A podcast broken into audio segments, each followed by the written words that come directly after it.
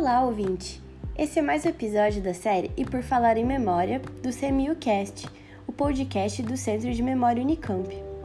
Essa série, com um tema diferente a cada semana, tratará de vários aspectos da história de Campinas, valorizando as diferentes vozes e sujeitos que constroem a identidade campineira.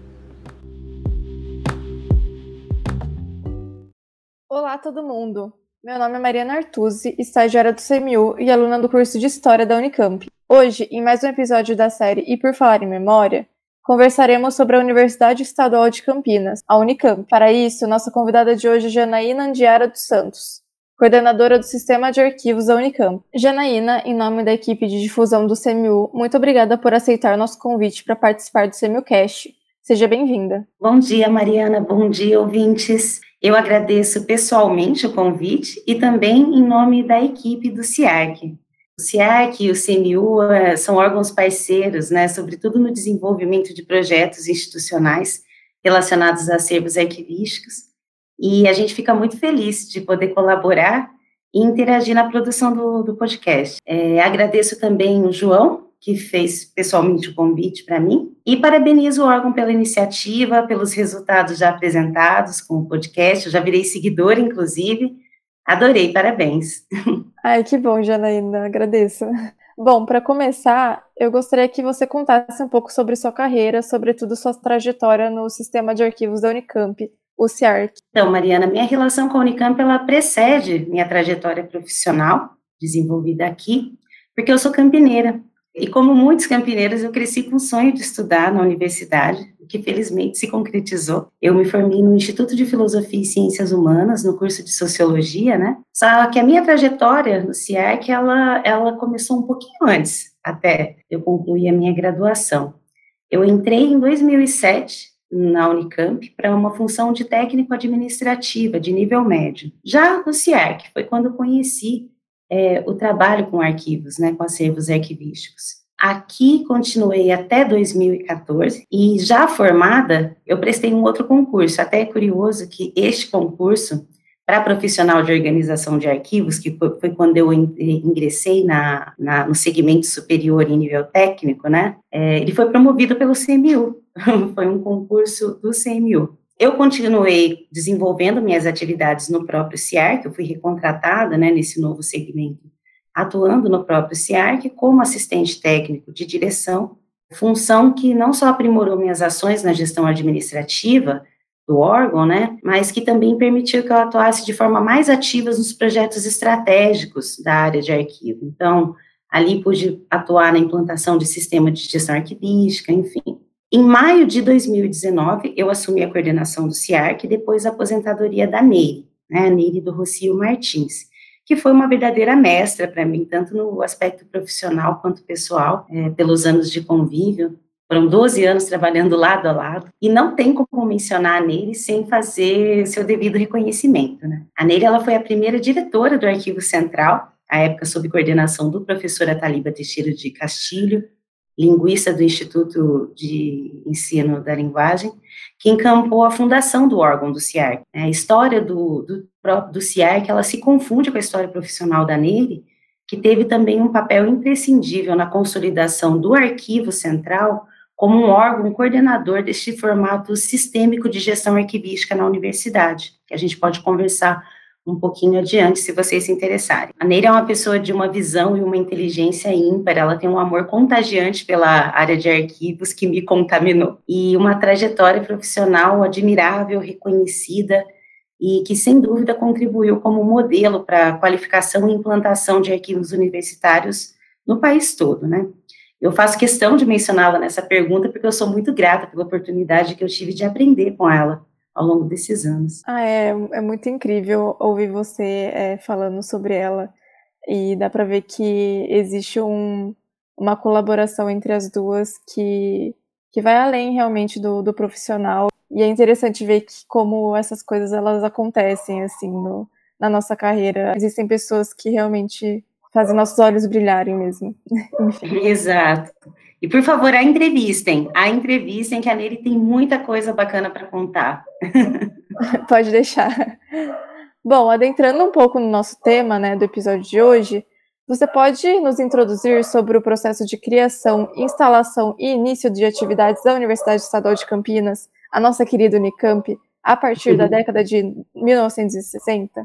Então, Mariana, sem dúvida, é uma história muito rica, que já foi contada e melhor detalhada por autores com muito mais bagagem no assunto do que eu, mas indagada que eu posso tomar liberdade de relembrar alguns aspectos, né? A Lei 7655 de 62, ela é normalmente referenciada como marco de criação da universidade, mas a promulgação dela veio como desdobramento de um esforço persistente e de longa data de setores da sociedade da região, né?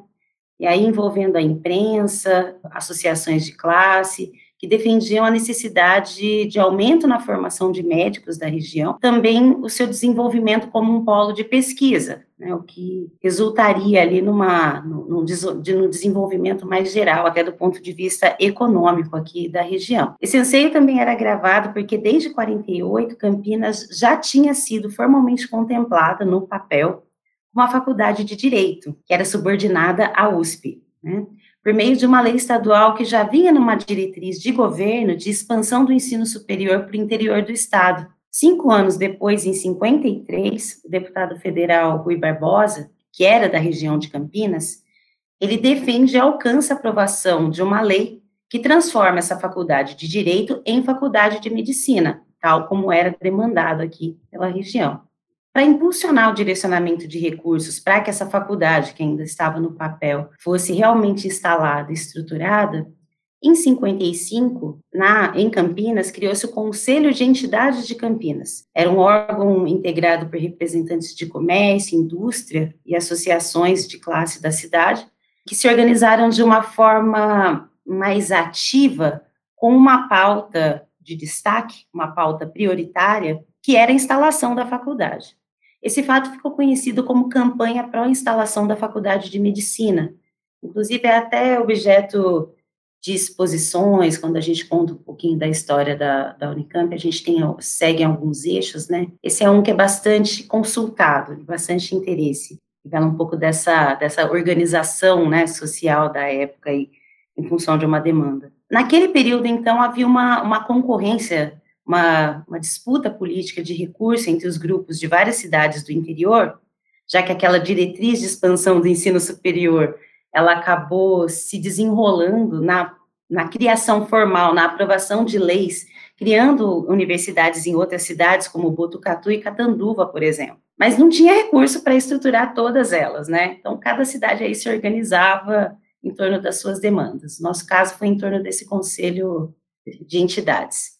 No decorrer, então, desse movimento, é que em 62 houve a publicação da lei que cria a universidade, aí não era mais faculdade de medicina, eles conquistaram, na verdade, a, o status ali, né, da, em lei de universidade, prevendo a incorporação da faculdade de medicina. O início das atividades propriamente se deu com o próprio curso de medicina, apesar de ter o status ali de universidade, que teve o primeiro vestibular em abril de 63. É, eu até trouxe uns dados aqui. Na época, foram 1.654 inscritos para 50 vagas. Foi um número bastante acima das expectativas, pelo que a gente encontra nos nossos registros aqui em recortes de jornais da época. O curso funcionou nas instalações da maternidade de Campinas, porque a universidade ainda não tinha infraestrutura física para isso. Só três anos depois é que a faculdade foi efetivamente instalada né, na, seu, na sua própria dependência, em 65.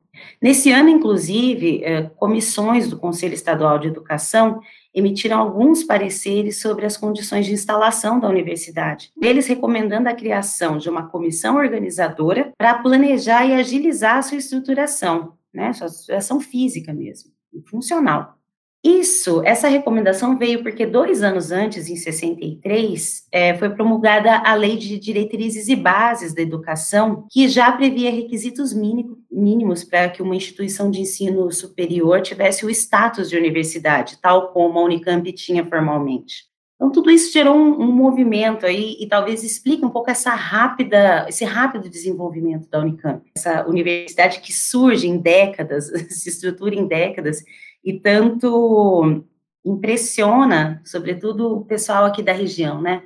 Esses trabalhos de história oral, quando a gente promove também entrevistas, é muito interessante como todo mundo diz isso, era tudo canavial, e de repente a coisa começou a, a, se, a se emergir e, e o, lugar, o local se desenvolver. Então, quando a gente se atenta aos registros e todo esse movimento, que foi a estruturação da universidade, a gente entende um pouco esse avanço surpreendente, né? Essa comissão organizadora formada ali, então, por recomendação do Conselho de, de Educação, era integrada, a princípio, era um núcleo ali do professor Zeferino Vaz, que era o seu presidente, e pelos professores Paulo Romeu e Antônio Augusto de Almeida. Ela tinha incumbência de planejar e agilizar a instalação das faculdades e dos institutos, e com articulação com outros docentes, especialistas no país, né, e claro, formação de outras subcomissões.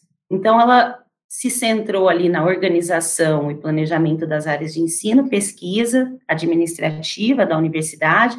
Então, houve ali um, ações de regularização da situação dos professores já contratados, né, os cursos já em funcionamento, contratação de novos, instalação de prédio para sala de aula, laboratório, área, de, área administrativa, compra de equipamento, inclusive importados, né, a gente lê nos, nos nossos registros aqui do, do, do acervo, viabilizaram já, naquela época, convênio com indústria e entidade científica da, da, da região, esse valor, inclusive, da relação com as indústrias, assim, é algo que sempre teve na, não só com a indústria, né, com a sociedade, sempre teve na, nos princípios e nas práticas mesmo da universidade, só foram, só foram se intensificando, e é curioso a gente notar que remonta aquele período. Outro ponto interessante dessa época é que foi naquele contexto, né, antes dessa, dessa estruturação, é que houve a prospecção do terreno para a construção do campus que culminou na doação dessa área aqui, em Barão Geraldo,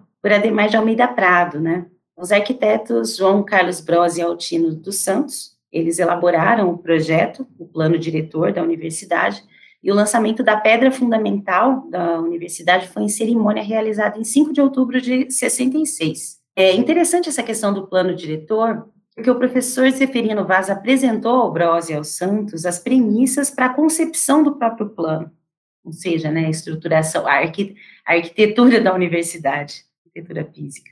Então, o plano, ele devia ter como objetivo principal, vou ler aqui, a promoção do bem-estar espiritual, físico e social da comunidade, e como parte disso, né, os institutos de ciências de base, eles foram construídos em torno da praça central, de forma a facilitar a interação das pessoas, a circulação, também otimizar o uso da, da sua infraestrutura acadêmica, né, no caso, bibliotecas e laboratórios, de uso comum. É nesse sentido de aproximação mesmo. Para colaborar com a implementação dos institutos, foram consultados vários especialistas de reconhecimento internacional, né, o Walter Hadler, do Instituto de Biologia, Rubens Murilo Marques, do Instituto de Matemática, José Celento, do Instituto de Química, é, foram muitos nomes aí que a gente, inclusive, denomina como os, os cientistas pioneiros, né? Quando a gente trata nas, nas nossas exposições, sobretudo. Então, em 66, essa comissão apresentou o relatório de todas essas ações ao Conselho Estadual de Educação, que o aprovou e autorizou, enfim, o funcionamento da universidade enquanto universidade. Se deu, então, em 1966, por meio de uma resolução. É muito interessante ver essas premissas que estão desde a origem assim da universidade e claro foram colocadas né, na sua estrutura física, como você disse, Janaína, e até hoje é, quando se fala sobre a Unicamp se pensa nessa aproximação mesmo e nesse lugar de convívio e nesse lugar é, gostoso mesmo de, de se estar assim. Isso ficou característico, né? Ficou da nossa identidade eu falei do plano diretor, mas também é refletido na própria concepção do logotipo da universidade, né? Que é também bastante interessante. Convido vocês a olharem no nosso site uh, do CIAR, que é nas nossas exposições, a gente tem uh, esses documentos, imagens desses documentos, nesses eixos temáticos, tudo muito bem detalhadinho, é, é bastante interessante. Não detalhe todos os aspectos, senão a gente vai ficar aqui três horas, Maria. Não, claro, claro, mas a gente deixa depois é, todas as informações na caixa de descrição também, porque eu acho muito interessante de, de se ver e, E realmente é muito difícil sair da Unicamp, assim. É, os dias é, é, muito bom passar o dia inteiro lá, é, é um convívio realmente muito gostoso, enfim. Exato. É, no início dos anos 1980, a Unicamp tentava solucionar uma crise institucional que marcou sua história. O período que seguiu essa crise ficou conhecido como de institucionalização, iniciado em 1982, na gestão do professor José Aristodemo Pinotti, que pretendia terminar a implantação da universidade e previa a organização das instituições internas. Janaína, você pode contar para nós como foi esse processo? Contar também como que surgiu essa crise institucional, é, pensando no contexto político, federal e estadual, nos problemas internos que precisavam ser resolvidos, nos movimentos no meio universitário e nas iniciativas e encaminhamentos de elaboração de políticas de gestão?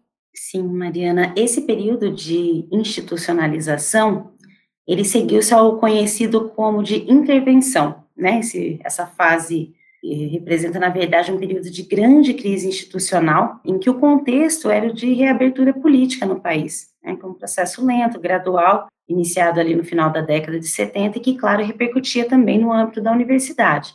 À época, a universidade ela operava com base no estatuto da USP, numa espécie de analogia formal administrativa, dado que ela era nova, né, ainda não tinha uma norma própria, então, ela, ela carecia de uma organização e estruturação interna que a refletisse de fato, né? Como eu, eu já vinha comentado na, na questão anterior, tudo vinha se desenvolvendo muito rápido. E aquela estrutura centralizada do início já não dava mais conta de demandas da universidade, da comunidade universitária, tanto no aspecto ideológico que vinha nesse bojo da abertura política, né? Que era mais, uh, eram ideais mais afeitos com a a noção de instâncias decisórias mais participativas, representativas dos setores da, da, da comunidade interna, que né, os docente, discente, servidores, funcionários, né? E também havia demandas de uma modernização da gestão administrativa que desse conta da ampliação da universidade, em número mesmo, né?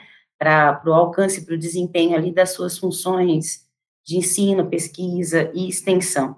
O livro sobre os 25 anos da Unicamp, inclusive, que eu lembrei agora da Associação de Docentes, eu vou deixar na referência, nas referências com outros materiais de consulta, ele relata que era um, um momento de muita efervescência interna, né? Então tinha muitos atos, greves, assembleias contra a administração, contra o governo estadual, ou, contra a administração, que eu digo a administração da própria universidade, também quanto governo estadual, então reivindicavam melhores condições de trabalho, de salário, essa organização da administração com mecanismos e instâncias de decisão mais democráticas, mais participativas, né?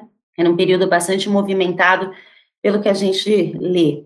Nesse contexto, o governo do estado ainda intervém na administração da universidade por meio do Conselho Estadual de Educação e determinou a substituição de seis representantes do então Conselho Diretor da universidade. Na época não tinha consul, Conselho Universitário. E a universidade ela vinha justamente trabalhando para equalizar o processo de escolha para o novo reitor, um pouco nessa linha do que era demandado internamente, né? Tinha lá a ideia de fazer uma, uma lista sextupla, aos moldes do que é hoje, né? Com a lista tríplice, a partir de uma consulta, enfim.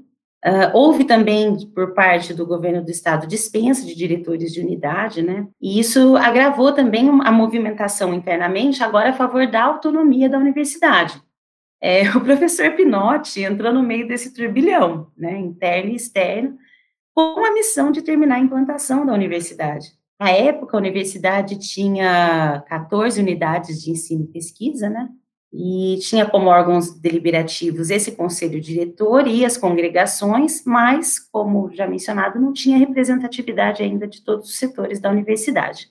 Então, faz muita menção ao traquejo político, a habilidade com que ele tinha desde, desde o início, né, a própria, a, própria posse dele foi bastante conturbada, e no acervo há uma série de menções a, a como ele, ele conseguiu ali, num, num, traquejo político bastante interessante, contornar ali e, e conseguir fechar o discurso dele de uma forma mais tranquila, contornar o público Então, ele preparou um programa em função dessas reivindicações, que ia da, da, modernização da gestão até mudança de estrutura no poder, como já falei, ou seja, incluía a reforma de estatuto, né, melhoria para ações de ensino, pesquisa, de infraestrutura. Esse programa, ele era coordenado pela Assessoria de Desenvolvimento Universitário. Ela era encarregada desses projetos de modernização da universidade e na época era de responsabilidade do professor Paulo Renato Souza, que posteriormente foi reitor. Entre 86 e 90 ele foi reitor. Nesse período, então, muitos prédios foram criados, né, o CAISME, o próprio CAISME, é, muito associado né, ao professor Pinotti, o Hospital de Clínicas, que tinha sido iniciado antes, mas teve as obras concluídas nesse período, Instituto de Economia, é, o próprio Centro de Informação e Difusão Cultural, que incluía o sistema de bibliotecas e a divisão de documentação, que depois veio a ser o CIARC, foi estruturado nessa época, né, nessa linha da, da organização administrativa, inclusive. Foi um período de grande avanço, tanto na estruturação, na estruturação física e também formal né, da universidade.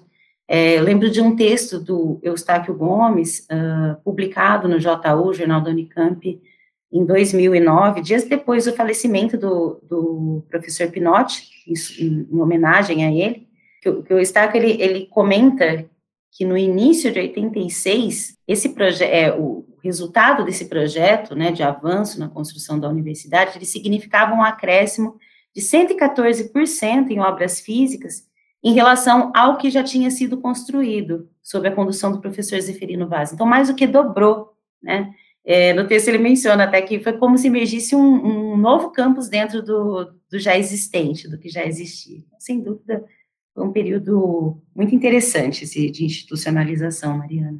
É, como você já mencionou, nesse mesmo período de institucionalização da Unicamp, né, nesse, nesse projeto, houve um despertar das discussões em diversas esferas do governo sobre a criação de políticas públicas de arquivo e sobre o desenvolvimento de projetos para a gestão e estruturação dos mesmos. E foi nesse momento que realmente surgiu é, o Centro de Informação e Difusão Cultural, o CIDIC, e estabelecendo como subordinados a Biblioteca Central, existente desde 1967, e uma divisão de documentação que você disse, né, que passou depois a ser o Arquivo Central.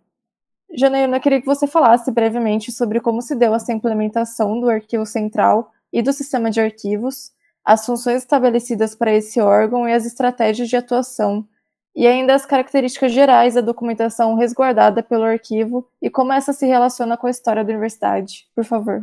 Ok, Mariana, não sei se eu vou conseguir ser tão breve assim. O processo de criação do Arquivo Central e depois Sistema de Arquivos, o CIARC, ele começou lá em 84, com a estruturação do CIDIC, né, Centro de Informação e Difusão Cultural, como eu mencionei no contexto da institucionalização da universidade, que a gente chama de institucionalização.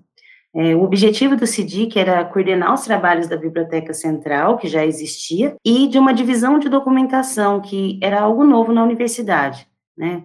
Como a Neire conta na dissertação de mestrado dela, que trata da implantação do CIARC, é, vai inclusive constar das referências aqui, ela conta que a princípio essa divisão foi projetada para tratar dos documentos pessoais particulares que acompanhavam os acervos bibliográficos que a Unicamp adquiria, né, que iriam para a biblioteca.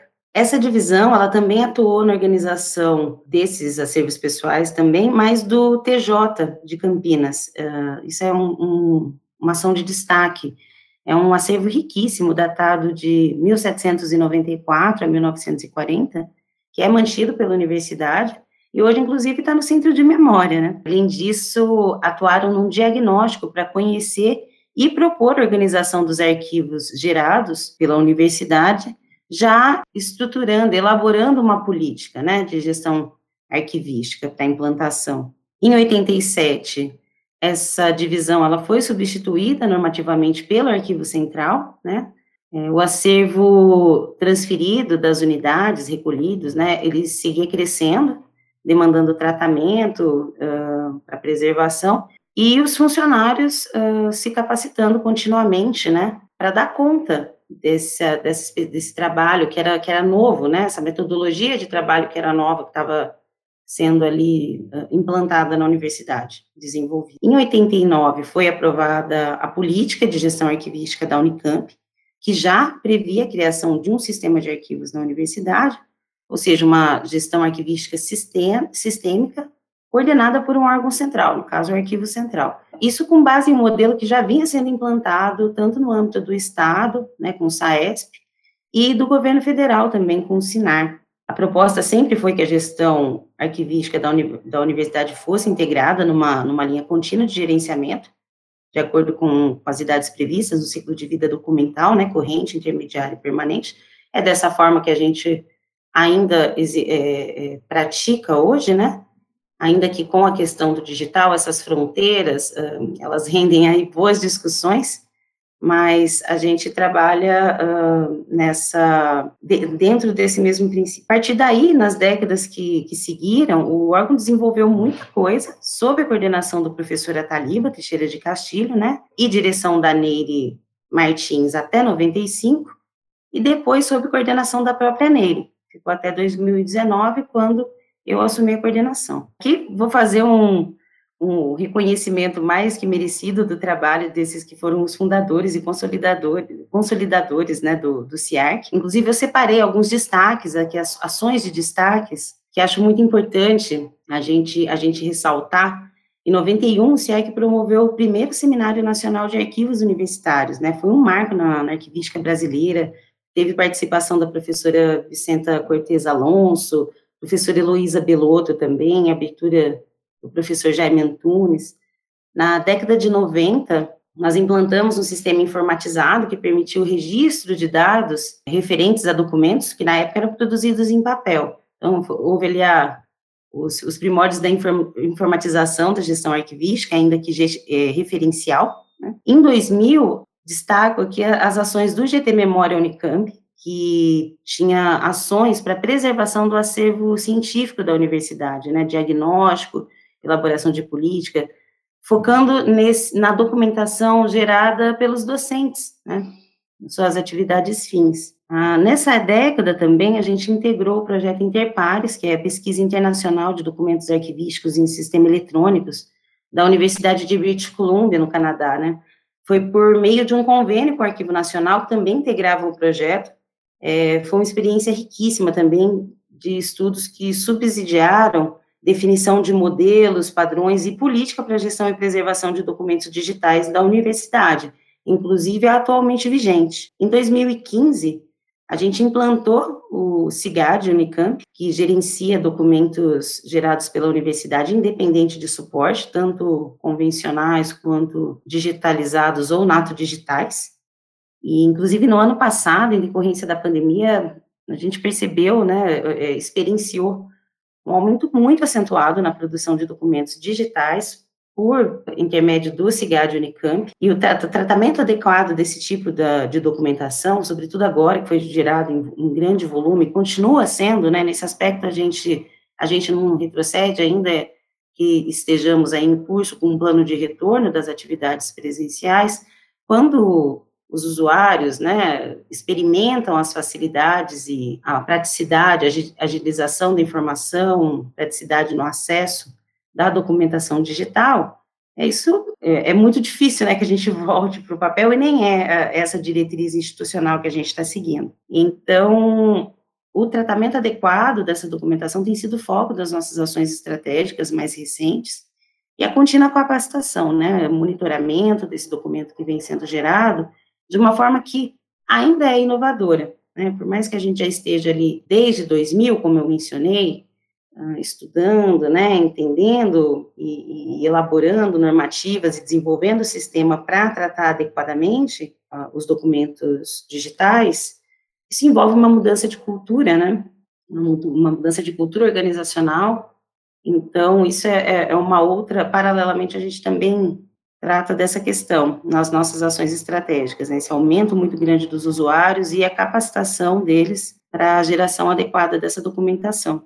Para dar conta desses, desses desafios todos, a gente opera numa estrutura que é composta por um conselho consultivo integrado por docentes de várias áreas, né, humanidades, biomédicas e exatas, pela Comissão Central de Avaliação de Documentos da Unicamp, a nossa CADA, que decide prazos de guarda e destinação do acervo do CIARC, e a própria equipe técnica do Arquivo Central, né?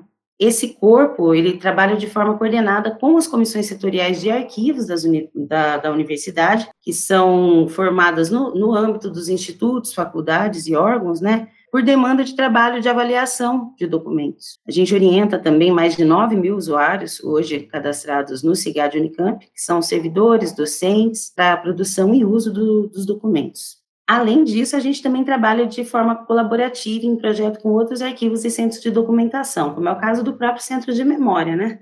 Parceiro de longa data, a gente está sempre trabalhando, trabalhando junto em projetos de, de história oral ou implantação de repositório, né? Atualmente a gente está tocando um projeto de criação de repositório de documentos permanentes da universidade, que além do CIARC e do CMU, envolve o AEL, o Arquivo de Galinha Ruda e Fish, o Centro de Documentação Alexandre Eulalio, do IEL, o CLE também, Centro de Lógica, Epistemologia e História da Ciência, e o Centro de Memória e Arquivo da FCM. Pretendemos até o final do ano dispor de um repositório para documentação permanente da Unicamp, né, um repositório com, com, requisitos aí tanto de preservação e também de acesso. Uh, sobre o nosso acervo, nós somos responsáveis pela gestão e preservação dos documentos produzidos pelas unidades e órgãos, né, como eu já falei algumas vezes, essa documentação é transferida periodicamente ao CIARC, que a avalia e a destina, né? Uh, destina a preservação, aqueles de guarda permanente, e eliminação, aqueles que já cumpriram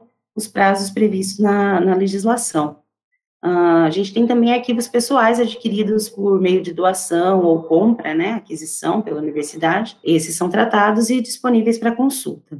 A relação do acervo com a história da universidade é direta, né? Primeiro porque a organização dos acervos do, do, do, a organização dos arquivos uh, de uma instituição, ela reflete pelo conceito da organicidade, próprio conceito da organicidade, a estrutura, as funções e as atividades desenvolvidas, no caso, pela universidade, né, pela instituição. Enfim, o contexto de produção do documento. Depois, porque uh, armazena e preserva essa documentação que é gerada naturalmente no decorrer dessas atividades e ali, do ponto de vista do próprio conteúdo da documentação, né, é, do item documental, que a gente chama, também ali é, todo, conta, né, a, a, o próprio conteúdo da, da, documentação conta a história da instituição, além dessa questão estrutural. Então, o acervo do CIAC, ele reúne fundos e coleções institucionais que oferecem essas possibilidades de estudo sobre trajetória da instituição, né, seja no âmbito do ensino, e pesquisa ou no âmbito administrativo, também sobre a história do ensino superior no país, também que é um, um, um outro, um outro objeto de estudo comum dos, dos nossos consulentes, dos nossos pesquisadores, e inclusive muito do que eu narrei aqui se deu em função de consulta à documentação do, fulho, do, do Fundo Conselho de Entidades, da comissão organizadora da Unicamp,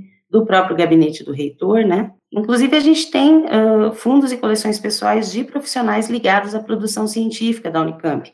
Os acervos pessoais que eu mencionei, como os fundos Eferino Vaz, Sérgio Buarque de Holanda e, e o Cesar Lattes também. Bom, muita coisa para contar, eu os convido a visitarem o nosso site, o ciarc.unicamp.br. Lá a gente tem alguns catálogos também, mais detalhes sobre os nossos acervos. Também tem, a gente tem as nossas exposições virtuais, podem ser encontradas também na mesma página e em nossas redes sociais, uh, Instagram e Facebook, onde a gente costuma difundir também, né, sempre ali em linhas de, em séries temáticas, um pouco, um pouco da, da história que o nosso acervo armazena e preserva. Bom, é, eu acho que a próxima pergunta já foi, em partes, respondida por você nessa última questão, mas só para enfatizar, uhum. eu gostaria de saber quais são os desafios que os arquivos e as instituições é, universitárias podem encontrar em sua atuação e qual é a importância do cumprimento de funções do arquivo para o bom funcionamento da própria universidade, já que elas tão, têm uma relação direta, né, como você disse, Janaína. Bom, é, primeiro eu vou falar um pouquinho, então, dos desafios, né? Acho que tem desafios que são comuns às instituições públicas, eu, eu, na verdade, até mesmo as privadas, mas em períodos de crise, né, promovem concorrência por recurso. Então, quando a gente é um arquivo, como fim de uma instituição, é um pouquinho mais fácil, porque aí você tem recurso alocado para esse fim. Quando a gente é um arquivo de uma instituição cujo fim não é o arquivo, você tem que concorrer muitas vezes com outras demandas que são colocadas naturalmente como prioridade. Então, esse é um problema quando falta recurso. Eu acho que isso tem sido enfrentado aí nos últimos anos por diversas instituições, não é só na nossa área, né? Um outro, uma, talvez uma, uma questão mais específica da área de arquivo nesse aspecto, seja um ainda desconhecimento geral em relação ao nosso trabalho e à importância do nosso trabalho. Então, isso é outra coisa. Então, se você está numa, numa, você é o arquivo de uma instituição, se essa instituição não for um arquivo, você tem que convencer o seu administrador de que o seu papel ali enquanto arquivo ele é essencial. Então, isso é, é um outro aspecto também que todos os colegas que trabalham na área arquivística compartilham dessa mesma sensação, eu tenho certeza, todos nós conhecemos, né? Também como desafio, eu poderia destacar, justamente fazendo um link com o que eu já falei dos nossos desafios atuais, a transformação digital, né? Isso impacta, essa inovação digital impacta uh, metodologia e processos de trabalho nas nossas atividades de rotina, né? A inovação não é um problema, não é um problema, ela é a solução, né? Sem dúvida, ela traz muitas possibilidades do ponto de vista da transparência, né? É, da difusão, da agilidade da informação, já era uma preocupação lá na né, questão da, da modernização da gestão administrativa, que já era uma questão lá nos anos 80, como tinha comentado, engraçado como que as demandas, elas, elas, elas retornam, né, elas, elas se renovam, mas elas são sempre ali em sua essência. O meio convencional, ele também, a gente também tem problemas com riscos de perdas e indisponibilidade. A questão é que às vezes o digital, ele dá a noção de que ele é a solução dos nossos problemas, e não, na verdade a gente tem também, a gente viu recentemente, por exemplo, a disponibilidade de uma plataforma, da, da plataforma do CNPq e os impactos que isso gerou, né, disponibilidade por alguns dias, então, essa preocupação em relação ou à perda ou à disponibilidade, né, é, ficar online, no caso dos sistemas, é algo que também é bastante, é bastante desafiador. Nesse sentido, por exemplo, é importante que, que as instituições elas entendam que a preservação digital, além da questão da disponibilidade, no nosso caso, enquanto arquivistas, a preservação por longo prazo ou por prazo permanente ela é uma, uma, uma grande, ela, ela tem uma grande relevância, né? Ela, ela tira nosso sono. Então, é preciso que as instituições, nesse aspecto do digital, entendam que a preservação, ela vai além de, de uso de sistemas ou espaço em meio digital, né? É preciso sempre pensar ali em políticas que prevejam não só aspectos técnicos, né, infraestruturais, mais organiza, organizacionais e normativos e que seja norteada sempre pela visão de manutenção dos documentos dessa por longo prazo, de forma autêntica e íntegra, né? Que esse é um, um outro desafio aí que a questão da, da inovação digital coloca para a gente. Porém, a questão do digital, embora ela se coloque de forma muito uh, preponderante hoje em dia, por conta do contexto, a gente não pode se furtar, e agora eu falo a uma semana depois da tragédia da, da, que, ocorreu com o acervo da Cinemateca, e, então eu não posso deixar de mencionar isso, né? A gente não pode se furtar da manutenção dos acervos em suporte analógico, também ali dentro dos seus prazos legais ou permanentes. A gente precisa de estruturas, de prédios, né, qualificados, qualificados para dar conta de, de guardar essa documentação. Então, nesse aspecto, por exemplo, era um material altamente inflamável, né? Então, você precisa, a gente tem acervos com condições especiais que precisam ser armazenados em condições especiais, né? A gente tem requisitos para isso. Então, também é um outro grande desafio dos arquivos ainda, né? A gente tem ali de forma concomitante a questão da preservação, quando eu falo preservação, até mesmo física, né? Do analógico e também do digital hoje em dia. Um outro desafio também é a adaptação à, à evolução de legislações que vêm sendo publicadas hoje, que é de grande interesse coletivo até mesmo, né? É, eu destaco aqui a de transparência de dados, de dados, documentos e informações públicas, né, a LAI, ou aquela que é relacionada à proteção de dados pessoais, a LGPD.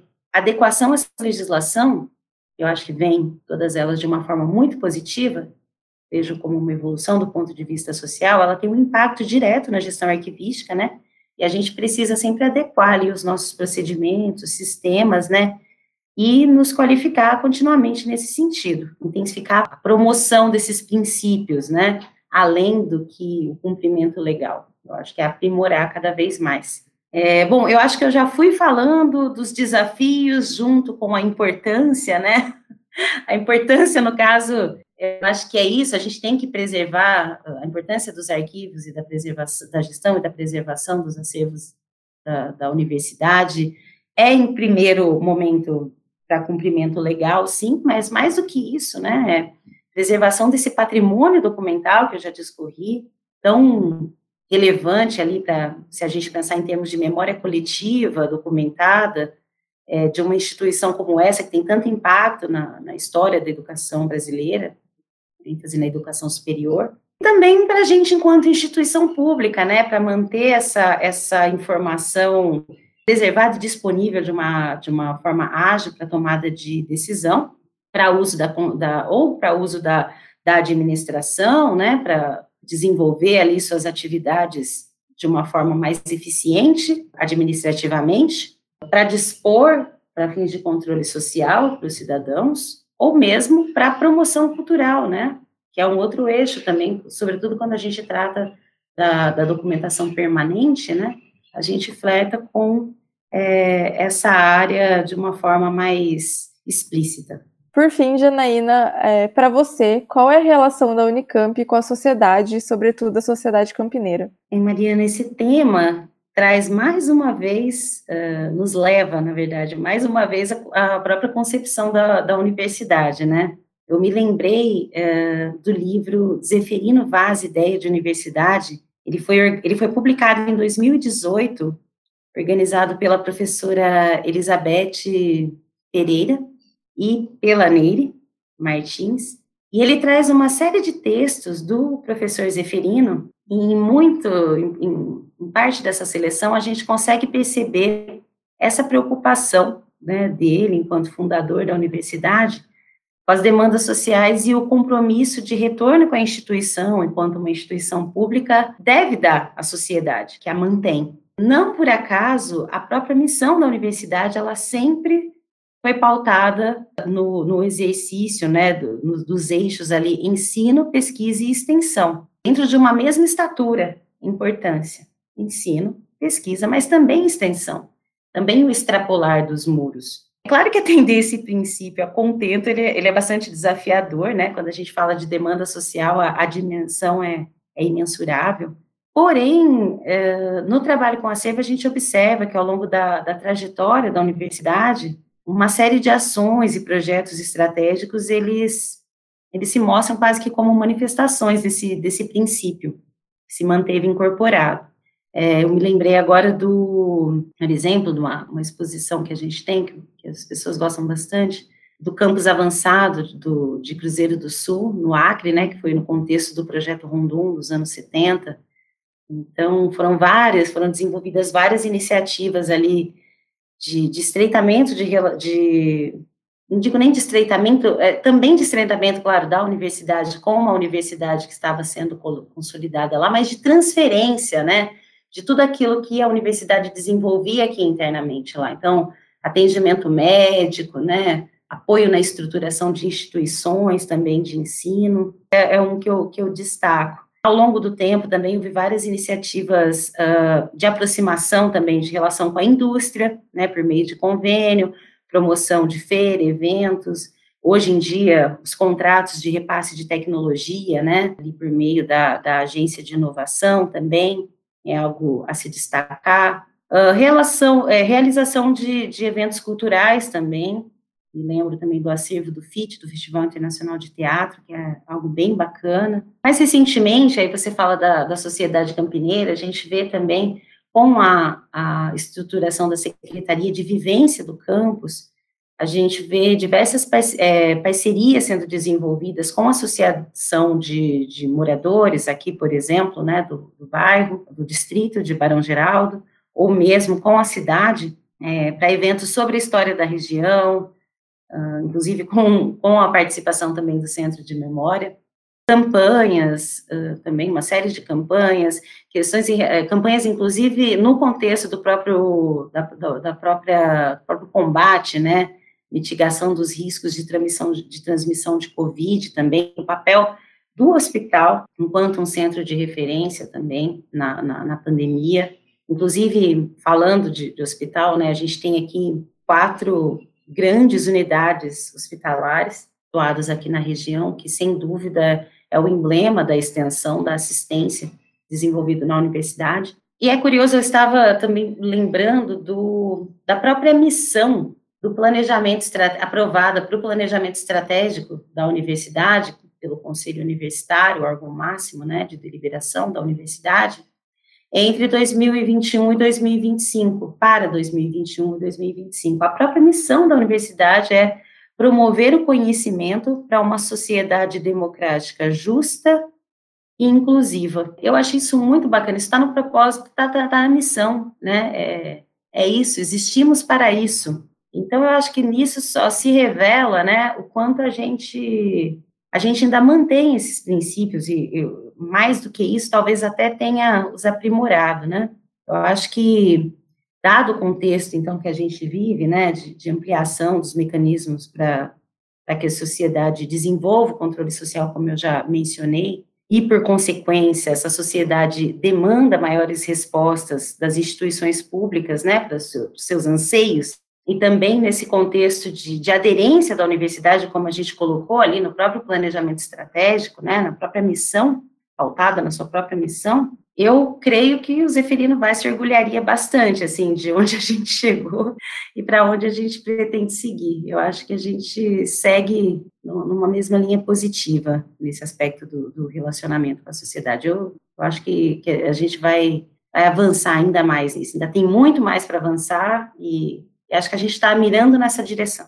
É, eu também acho. Eu ia falar justamente que a universidade, né, como você falou no começo, ela surgiu de uma demanda social também, e parece que agora, talvez eu vou ser um pouco poética, mas parece que agora a gente está, é, a universidade ela tenta agradecer, né, essa sociedade também, é, retribuir essa colaboração mesmo, e sei lá, acho, acho muito bonita. Eu também, Mariana, claro que eu já discorri aqui, eu tenho uma, uma relação afetiva com a universidade, minha vida, boa parte da minha vida eu desenvolvi aqui, a Unicamp transformou a minha trajetória, né, tanto do, do ponto de vista do ensino, né, quanto universidade em que eu me formei, eu vivi tanta coisa, é, quanto profissional. Então, eu, eu entendo, eu entendo, né, quando você fala de ser um pouco poética, eu também olho, eu também tenho esse olhar, assim, eu, e, e mais do que isso, é um orgulho, um orgulho real, né, um orgulho, um orgulho real de, de reconhecer que não é só, né, eu falo da missão, do planejamento estratégico, mas antes disso eu citei uma série, né, de, de, de ações concretas em torno disso.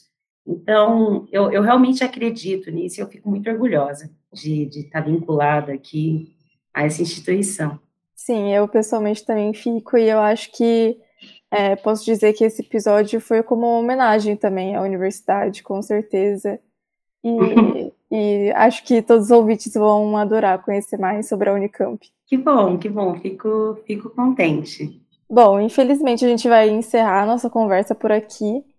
É, lembro que a gente vai deixar as referências às pesquisas que a nossa entrevistada ela referenciou aqui durante o, durante o episódio na caixa de descrição desse podcast. E então não deixe de conferir. E, Janaína, eu queria agradecer novamente em nome do CEMIL pela sua participação. E eu deixo esse espaço para você fazer suas considerações finais e agradecimentos. Enfim, muito obrigada. Obrigada, Mariana. Eu que agradeço. Mais uma vez, parabenizo vocês, uh, o CMU, pela iniciativa. Reitero aqui aos ouvintes, né, que nós estamos trabalhando num projeto bem bacana de um repositório institucional para a preservação e difusão do nosso acervo permanente. É, então, a gente pretende aí, uma, em breve, essa ferramenta disponível com um acervo nosso, do CMU e dos outros colegas que citei aqui, que integram esse projeto de repositório, e peço também para que vocês confiram parte da nossa história, né, da história da Unicamp, nas nossas exposições temáticas uh, e também na área acervo do site do CIARC, como eu já comentei, ciarc.unicamp.br, e também uh, os convido para nos seguirem nas nossas páginas do Facebook e Instagram. É só procurar Arquivo Central da Unicamp que vocês uh, vão nos encontrar. A gente tem uma, um ritmo, né, uma programação de postagem semanal. A gente coloca postagens relacionadas aos cientistas da universidade ao longo da história, né, com resumos ali das suas histórias. Uh, existe também a série Memórias do Campus, onde a gente relembra fatos, e sobretudo agora em que as atividades estão suspensas, tem sido muito emocionante, assim, para as pessoas acompanhar, né, relembrar aquela época em que a gente tinha eventos e, e situações de convívio. Então, convido todo mundo a, a nos seguirem. Perfeito, é a gente também vai deixar isso na, na caixa de descrição. ok. Muito obrigada, e eu fico à disposição Uh, infelizmente, ainda não posso convidar as pessoas a visitarem, conhecer o arquivo, porque o nosso atendimento ainda tá, está remoto, mas eu, eu espero que em breve possa convidar o público uh, para nos conhecer. É isso, também esperamos. Obrigada, Janaína. Até mais, Mariana.